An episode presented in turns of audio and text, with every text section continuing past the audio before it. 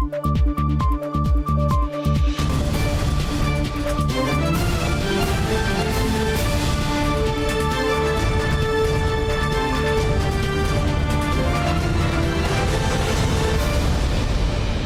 键时刻带您迅速掌握潮流趋势，欢迎收看《财经趋势四点零》，我是赵廷玉。首先带您关心，欧盟十六号公布了印度太平洋战略文件报告。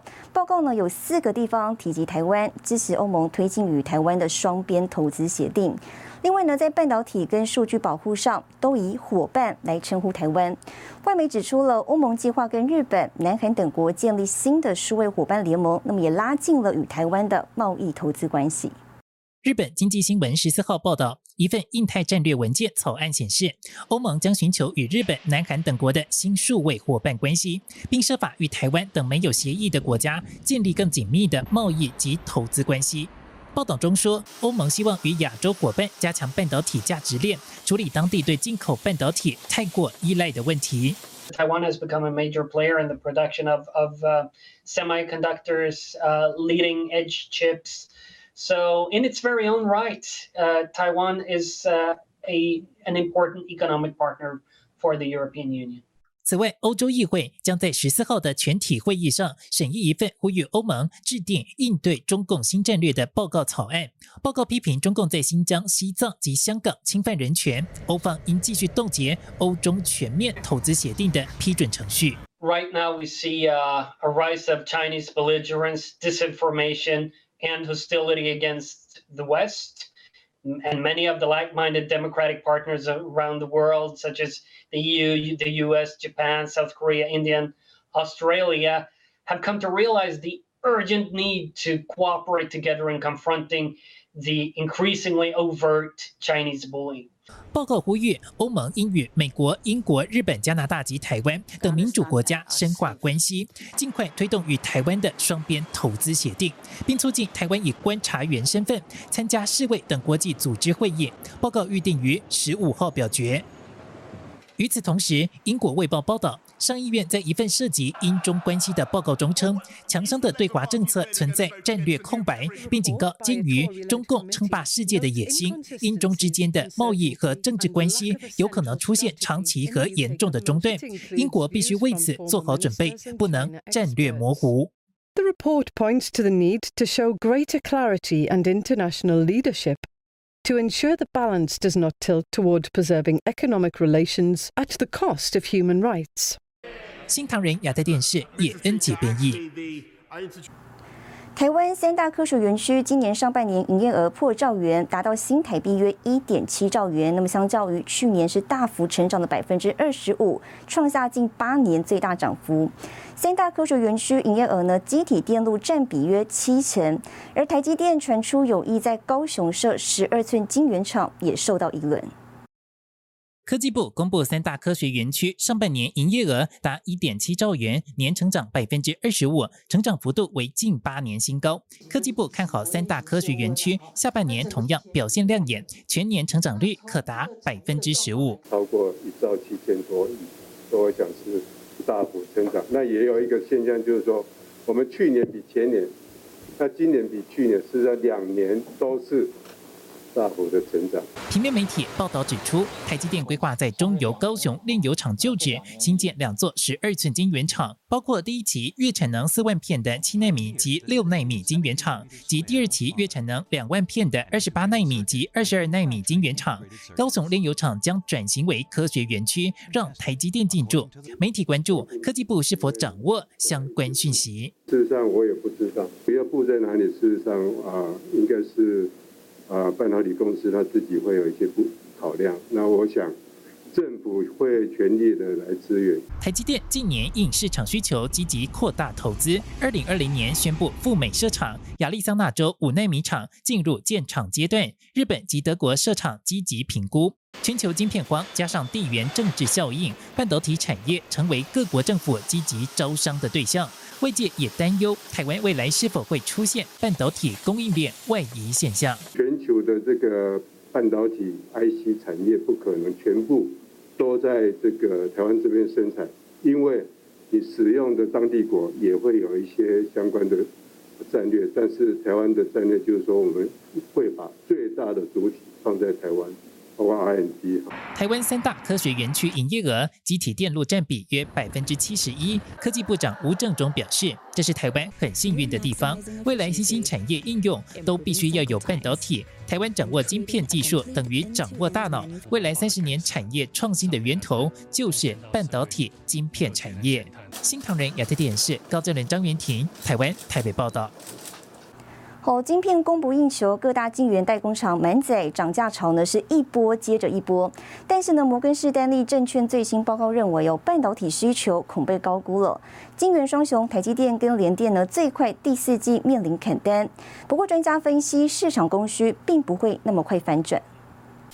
晶片供不应求已经困扰全球各产业一年多，各大晶圆代工厂满载，涨价潮一波接一波。不过，摩根士丹利证券最新报告指出，半导体需求恐被高估，晶圆双雄台积电、联电最快第四季面临砍单。供给以目前来看是好像还是不够啊，不够。其实我们知道有很多是 overbooking 的。订单，那这些 overbooking 的订单呢？到现在没有人敢砍单了。可能到明年的第一季或第二季，或许 demand surprise 就基本上翻转了，涨价涨超过的，涨得太太凶了。我想他们的价格会大幅的修正。外媒报道，世界第四大晶圆代工厂革新今年将车用晶片产量提高至少一倍，还计划投资六十亿美元来扩大整体产能。高盛证券表示，台积电原本规划三年一千亿美元的资本支出，但成熟制程和先进制程需求强劲，加上美国厂可能增加支出，预期台积电上修支出计划。总额上看一千零八十亿美元。大家拼命的建厂嘛，啊，就是看你盖的厂的产能，将来是不是需求有那么大？那以台积电来看的话，台积电因为以先进制程比较多，以目前的状况是全球唯二的选择，因是台积电和三星。那另外一个它是扩充这个，比如说二十八纳米啊、四十纳米啊，这些基本上它这个扩充应该都是跟客户取得共识。国际半导体产业协会发布最新报告，估计从二零二零年到二零二二年，全球晶圆厂设备支出将罕见连三年创新高，到二零二二年总规模将近千亿美元。法人分析指出，设备投资是反映景气发展重要风向球。Semi 预估晶圆厂设备支出一路创高，意味着整体半导体景气仍处于扩张期。新唐人亚太电视林玉堂、张元婷，台湾台北报道。好，接着带您看到这一周的财经趋势短波。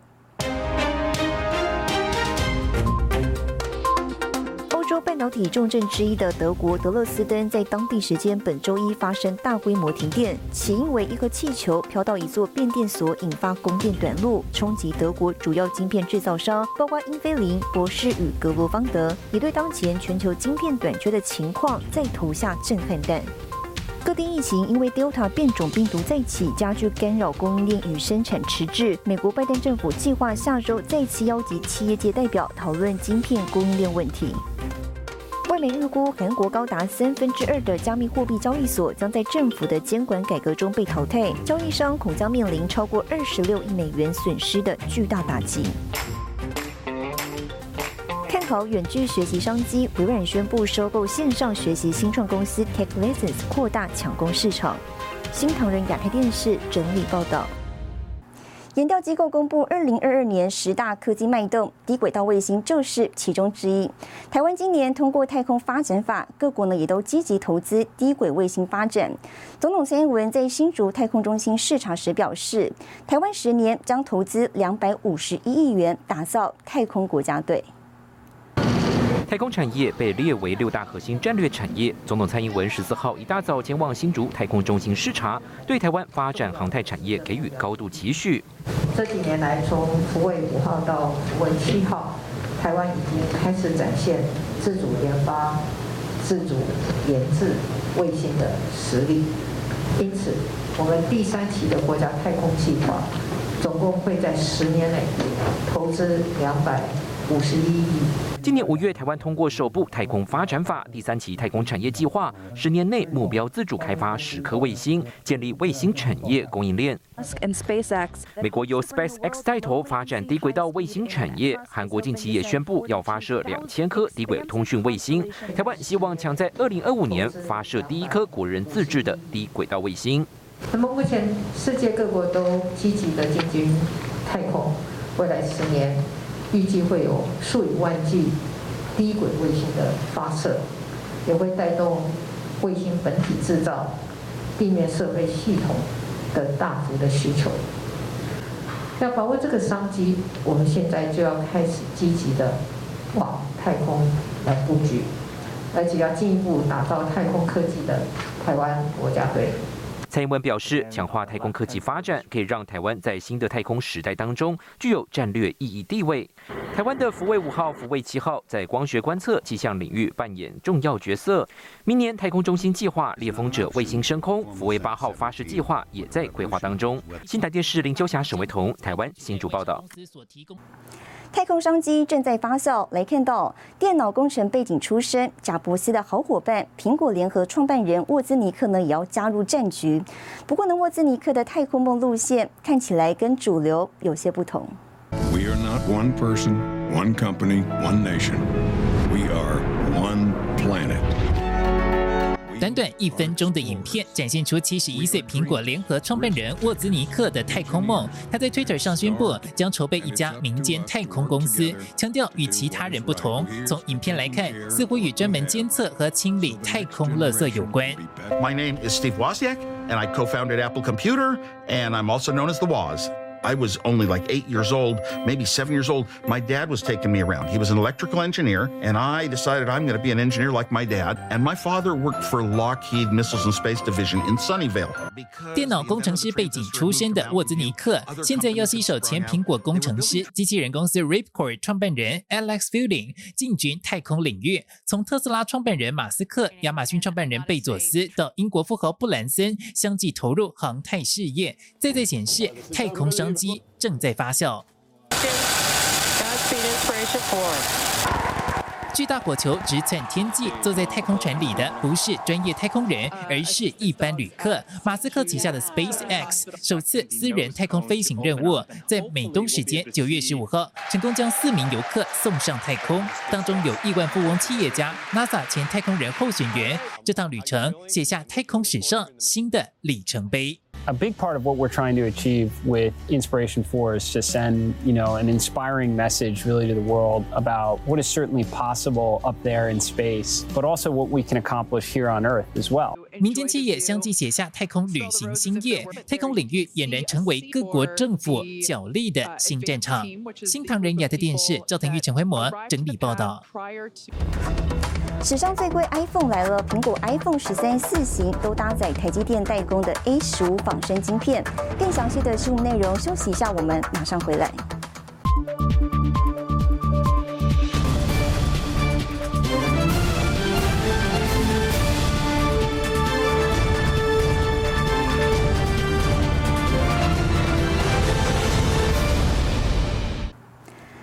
在，苹果二零二一年秋季发表会落幕，iPhone 十三系列亮相，四种机型呢都搭载了由台积电代工的 A 十五仿生晶片，号称史上最贵的 iPhone 十三 Pro Max ETB 版本呢要价超过五万四千新台币，台湾呢又一度列入首波上市名单。苹果将在美国时间周二举行秋季发表会，号称最强苹果分析师郭明奇预测。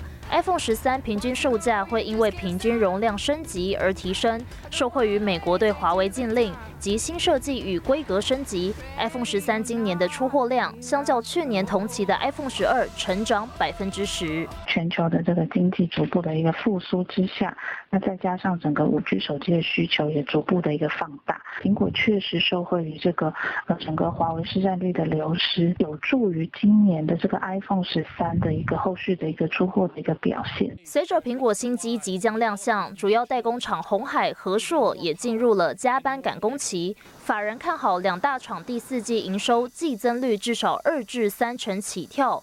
本土法人预估今年下半年 iPhone 新机出货量可达到八千五百万只，但分析师郭明奇指出，iPhone 正在面临零部件缺料。iPhone 十三系列第四季出货量可能有潜在下修风险，芯片短缺的一个影响。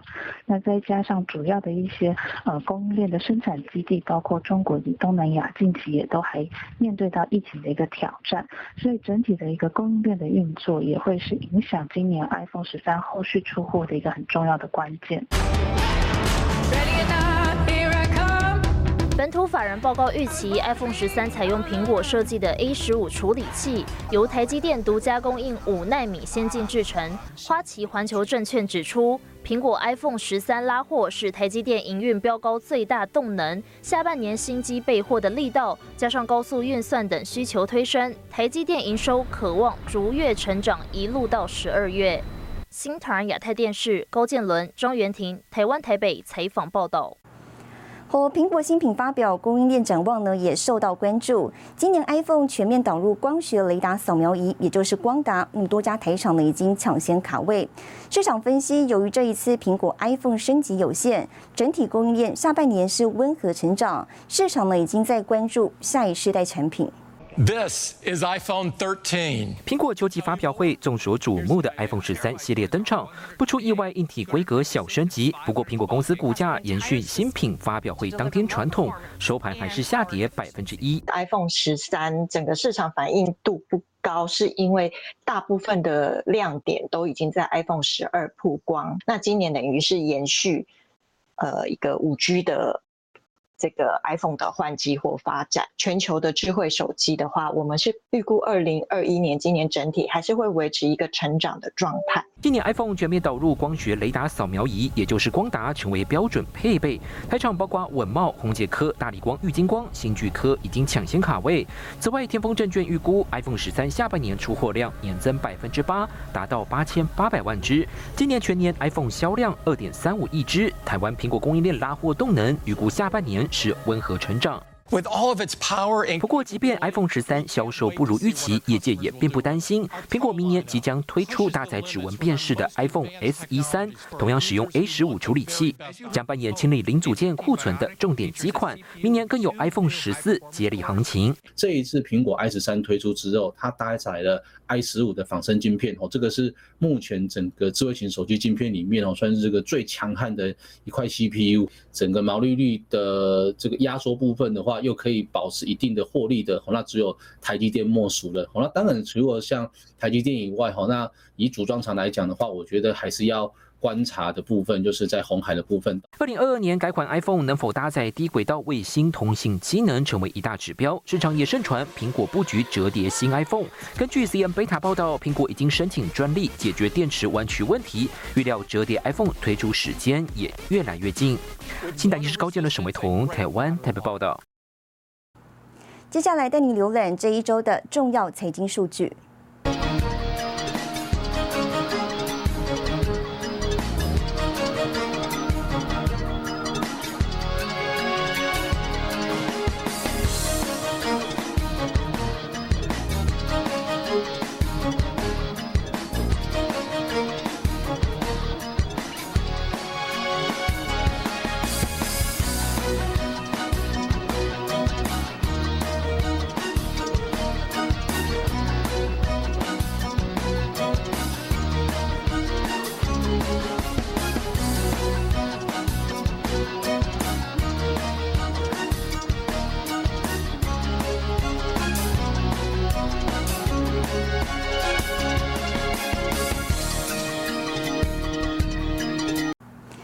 与玉龙两大集团合资成立的鸿华先进，在欧洲打造的第一辆电动车，传出已经正式抵达台湾。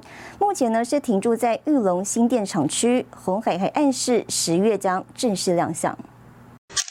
PTT 曝光了一组照片，身影疑似是红海集团推出的首款电动车。网友回应。外形第一关过了，也有网友说比 Model Three 更潮的感觉。随后红海回应，很遗憾运送的过程中意外曝光，请大家十月十八号红海科技日拭目以待。这也证实照片就是 MIH 平台第一代电动车的初步外观。EV development requires collaboration from hardware, software, and services to innovate. My third promise is that Foxconn's final and complete EV products will leverage the MIH reference designs and standards and choose components and solutions from MIH members as first priority。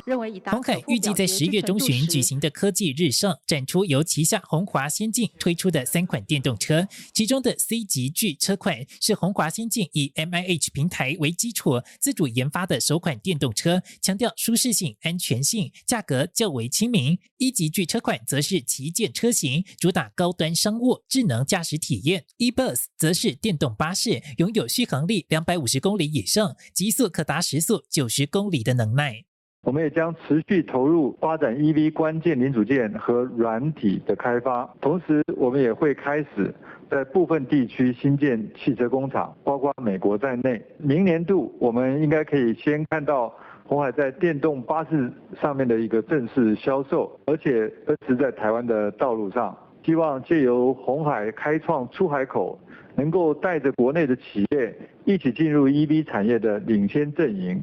鸿海与玉龙携手成立的电动车开放平台 MIH，目前已经集结国内外上千家科技与传产业大军，未来是否将牵动台湾电动车产业发展，各界拭目以待。新唐人亚太电视赵腾玉、曾一和，台湾台北报道。和面板大厂群创跟台北捷运呢，打造首座结合五 G 的沉浸展演空间。不过呢，针对面板股近期杂音多，群创董事长洪敬阳表示哦，九月面板价格修正幅度较大，已经开始动态调整产能。大型影音墙搭配互动式的装置，不论街道、水流或是未来科技感，让人有沉浸式体验。台北捷运携手面板大厂公司，打造全台首座结合五 G 及智慧物联网技术的沉浸式场域，使得我们的以后的广告收入会更多，也这样使得我们捷运涨价的压力没有那么大哈。通过这个大众传播，更多的人潮。能够来到这个地方哦，使得这个比较没落的地方可以重新重现光明啊。未来我们都在讲价值这个转型升级的这个过程里面，我们希望延长整个价值链，然后提供出来给所有的这个呃使用者。呃，消费者，我想我们欢迎所有的一些呃新的，不管是网红也好，YouTuber 也好，或者是呃学校单位，甚至是公益单位，都能够呃应用这样的一个场域。采用六十五寸 Full HD 解析度显示器，拼接成宽十三公尺、高三公尺的八 K 影音墙，一旁还有高显色度 Mini LED 方柱环形影音墙。不过面板市场在二零二一年头两季表现优异，价格上扬。到第三季却反转，价格进入下跌，外界担心终端需求下滑，面板价格是否有崩跌风险？如果说遇到价格的波动，我们也会视市场的这个供需的状况，还有一个最主要是供应链上面大家都很熟知的一些缺柜啊、塞港的这些问题啊，我们也会适时的调整。那在这综合的整个因素底下，其实我们对于未来，呃，之前我们在法说会提到的，这是一个结构型的一个转变，我们还是有信心的。洪敬阳也提到了需求转变，表示疫后教育型的需求虽然趋缓，但仍然看好很多商用型在笔电、显示器上面的需求。并说不会担心，因为基础需求都在。新唐亚太电视高建伦、曾新敏，台湾台北报道。台湾电动机车品牌 Google 宣布明年第一季要赴美上市。更详细的新闻内容，休息一下，我们马上回来。